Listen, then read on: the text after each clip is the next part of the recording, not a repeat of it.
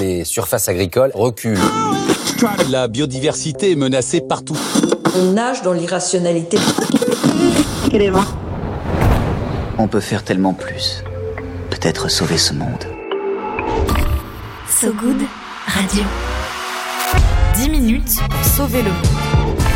Bonjour tout le monde, moi c'est Romain, je suis avec euh, Luna. Bonjour Luna. Salut Et Romain. vous écoutez 10 minutes pour sauver le monde, l'émission de So Good Radio qui ne vous raconte pas d'histoire, seulement des histoires.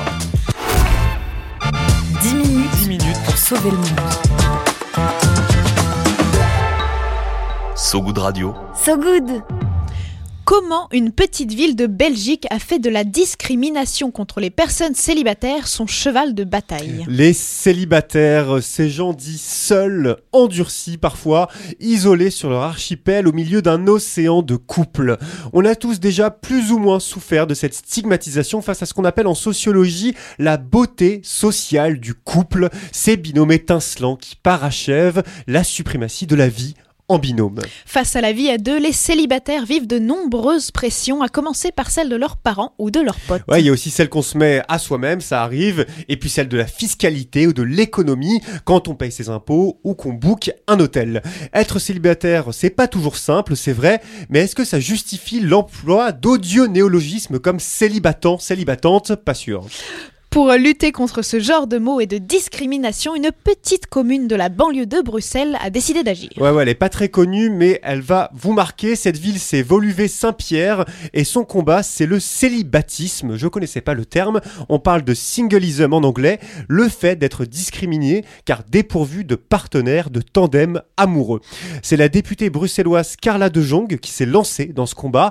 Cet élu local a convaincu sa municipalité de réfléchir à l'impact de sa politique publique sur les personnes seules. Les effets les plus connus, des logements plus chers, une fiscalité moins avantageuse, mais aussi des métiers où il est demandé de travailler le soir ou le week-end. Ouais, la commune souhaite ainsi euh, corriger ses politiques publiques trop favorables aux couples, car dans cette petite ville belge, un tiers des ménages sont composés d'un seul adulte, des familles monoparentales donc, qui sont dans l'angle mort de la loi.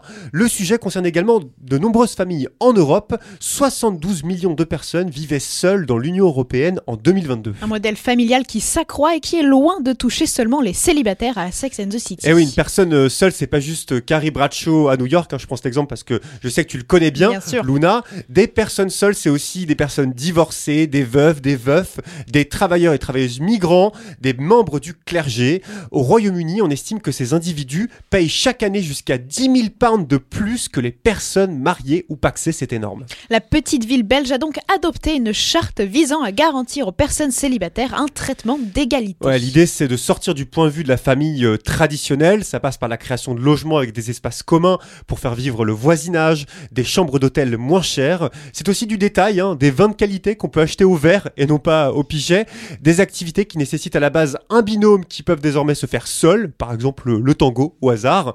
Le genre de réflexion qui fait l'effet d'une petite révolution dans la vision nataliste et familiale de l'Europe. Voluvé-Saint-Pierre est d'ailleurs la première ville de Belgique, voire d'Europe, selon le Guardian, à réfléchir à ces questions.